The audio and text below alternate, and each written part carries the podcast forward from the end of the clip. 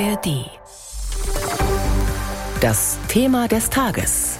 Ein Podcast von BR24. Ich möchte, dass Bayern Bayern bleibt, auch wenn die Welt sich ändert. Das heißt, Wohlstand für alle, nicht nur für die Reichen. Und kein Gegensatz zu Ökologie und Naturschutz.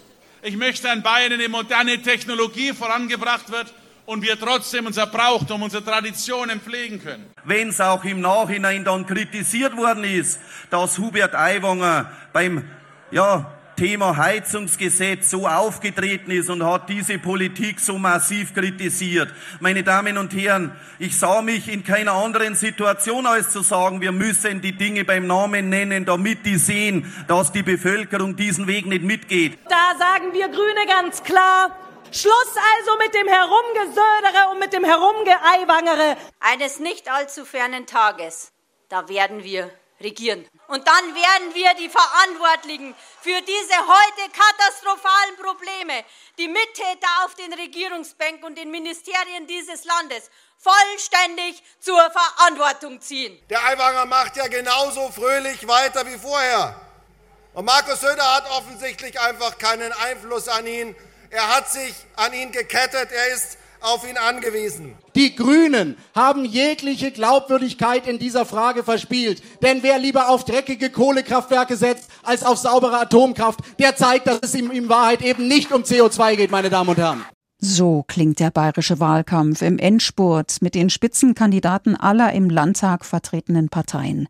In weniger als vier Wochen wird ein neuer Landtag gewählt, am 8. Oktober. Und wie der aussehen könnte, Darauf geben die Zahlen des neuesten Bayern-Trends schon Hinweise. Zentrale Botschaft der neuen Umfrage. Die CSU bleibt deutlich unter der 40-Prozent-Marke. Die Freien Wähler legen kräftig zu. Die AfD leicht und die FDP wird es laut Bayern-Trend nicht mehr in den Landtag schaffen. Auch Grüne und SPD verlieren.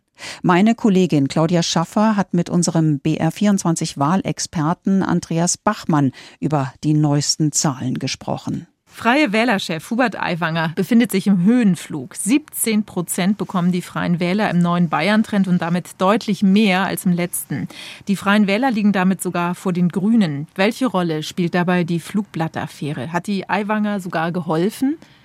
Zumindest hat Hubert Aiwanger Rückhalt für seine Erklärungen in der Flugblattaffäre, gerade im Lager der Regierungsparteien, aber nicht nur bei den Freien Wählern, sondern auch bei den CSU-Anhängern. 53 Prozent sagen insgesamt, die Erklärungen von Hubert Aiwanger, die waren glaubwürdig. Nur 35 Prozent sagen, sie ist nicht glaubwürdig. Und wie gesagt, das geht ganz tief rein bis ins Lager der CSU-Anhänger und auch der AfD-Anhänger. Und auch die Entscheidung, dass Hubert Aiwanger im Amt bleiben darf und nicht entlassen wird von Markus Söder, die finden 68 Prozent für richtig. 24 Prozent sagen, sie war falsch. Und auch da sagen 88 Prozent Prozent der CSU-Anhänger, es war richtig, dass Markus Söder Hubert Aiwanger nicht entlassen hat. Also insgesamt hat er da Rückhalt und das spiegelt sich dann eben auch ein Stück weit in der Sonntagsfrage wieder.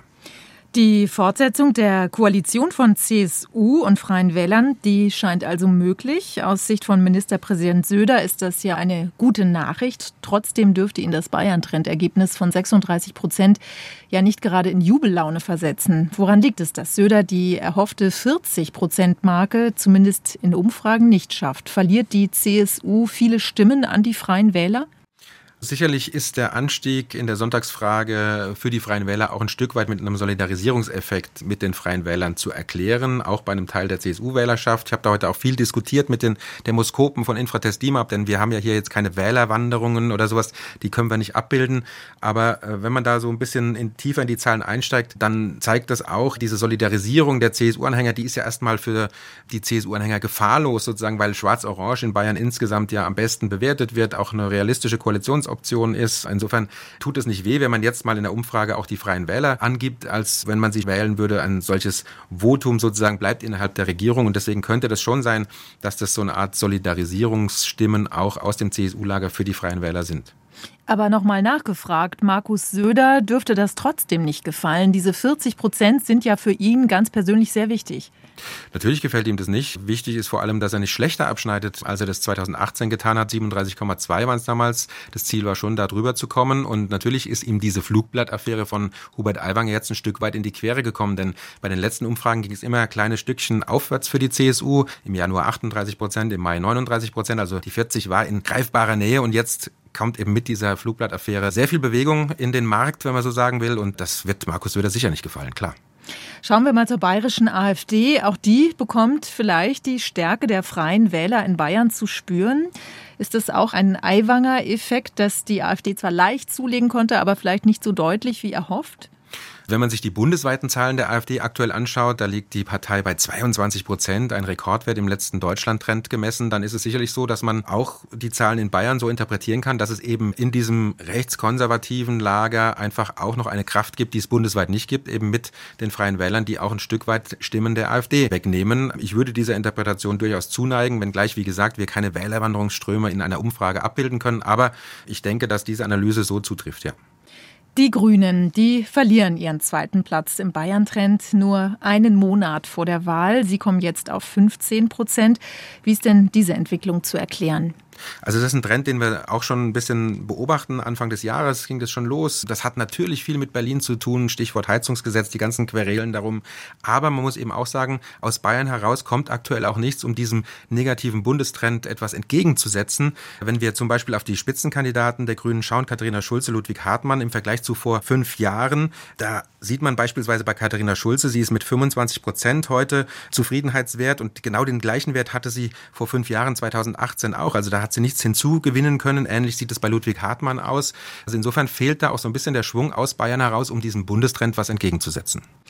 Und für die SPD, für die sieht es ja im neuen Bayern-Trend auch nicht gut aus. Sie verliert nochmal zwei Prozent und Ganz besonders dramatisch ist die Lage für die FDP. Die Liberalen kommen dann nur noch auf drei Prozent und wären nach nur einer Legislaturperiode dann nicht mehr im Bayerischen Landtag vertreten.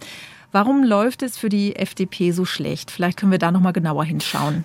Die FDP ist natürlich auch eine Partei, die im bürgerlichen Lager zunächst mal verankert ist und die Zusammenarbeit natürlich mit Rot und Grün im Bund tut dann der FDP an der Stelle weh hier in Bayern, weil es eben auch da, ähnlich wie bei der AfD, eine Alternative in diesem politischen Lager gibt mit den Freien Wählern, die es eben im Bund nicht gibt. Und da wird der ein oder andere Liberale eben überlegen, ob er dann, wenn ihm das mit Rot und Grün in Berlin nicht passt, seine Stimme oder ihre Stimme auch den Freien Wählern als Alternative gibt sozusagen. Und ich glaube, da wird die FDP gerade so ein bisschen bisschen zerrieben. Und hier gibt es eben in Bayern eine Alternative. Und das macht der Partei zu schaffen und deswegen die drei Prozent aktuell.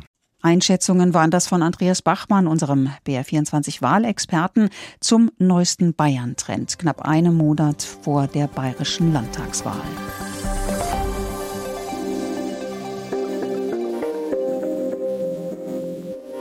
Hast du das Gefühl, dass es fast nur noch schlechte Nachrichten gibt? Ständig geht es um Probleme und viel zu selten um Lösungen. Wenn du keine Lust mehr hast auf nur schlechte Nachrichten, dann ist unser Podcast genau richtig für dich. Dreimal besser. Das ist der Infopodcast von BR24 mit konstruktiven Ideen. In jeder Folge sprechen wir über ein aktuelles Thema und stellen dabei immer drei Lösungswege vor. Zum Beispiel, wie dir KI im Job helfen kann, womit wir unsere Autos in Zukunft tanken, wie effiziente und arbeitnehmerfreundliche Arbeitszeitmodelle aussehen und wie wir keine Termine mehr vergessen. Ich bin Kevin Ebert. Ich bin Birgit Frank. Wir sind die Hosts von Dreimal Besser. In Dreimal Besser schauen wir nach vorne und darauf, wie es besser laufen kann. Weil das Schöne ist, es gibt meistens schon gute Ideen. Wir machen die nur sichtbar. Jeden Freitagmorgen gibt es eine neue Folge, unter anderem in der ARD Audiothek.